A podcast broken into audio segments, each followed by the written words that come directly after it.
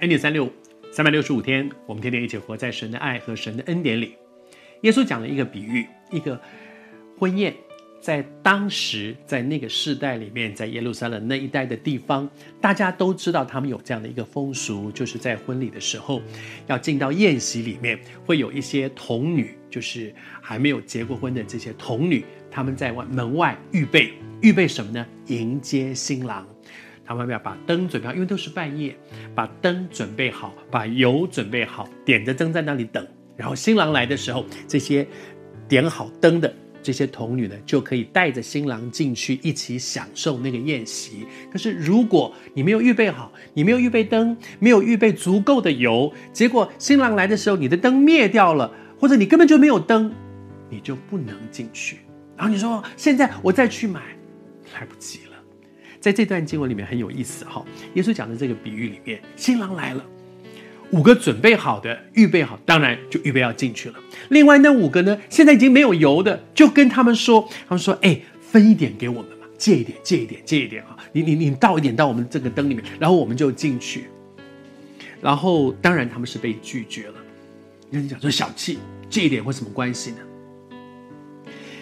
你当然知道，耶稣讲的不是只是一个。它是个比喻，它不是真的，只是讲说有没有油的问题。他讲的是说我有没有预备好。你知道，当有一天主再来的时候，我们都要站在基督台前。我这一生所做的，我怎么样度过我这一生？圣经讲到说，你说的每一句话都要重新，好像电影一样放出来的，你知道。但是在这个过程当中，其实主这个比喻在提醒我们说，在这个过程当中，娘姐说没有关系啊，我我跟我妈借一点，我妈妈很很敬虔的啊，我我我先生，我我先生非常爱主的啊，我我我的那个好朋友，他是我最好的朋友，到时候我我就跟着他就就进到神的国。你知道，在人生当中有很多事情是不能用借的，是没办法借的。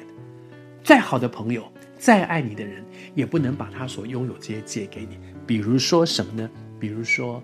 人格，你的人，我有一个朋友，他人格真好，他真的是非常善良啊啊！那到时候要借一点人格给我，人格没办法借的。比如说信任，哇，我好信任这个朋友，我这个朋友真的非常非常信任。现在他他不在，哎哎哎，这个人呢？这个人我不太能够信任。那你你去跟他借一点信任，让我可以信任你。信任也没办法借的。尊敬，我非常尊敬这个人，他的尊敬可以借给别人吗？因为我很尊敬他，可他现在不在。来来来，你你你跟他借一点，让我也可以尊敬你一点。没办法借的，生命里面有很多东西是没有办法借的。还有一样东西，对每个基督徒来讲，我们都要认真的面对，就是我跟神的关系，也不能够外借，也不能够跟别人借。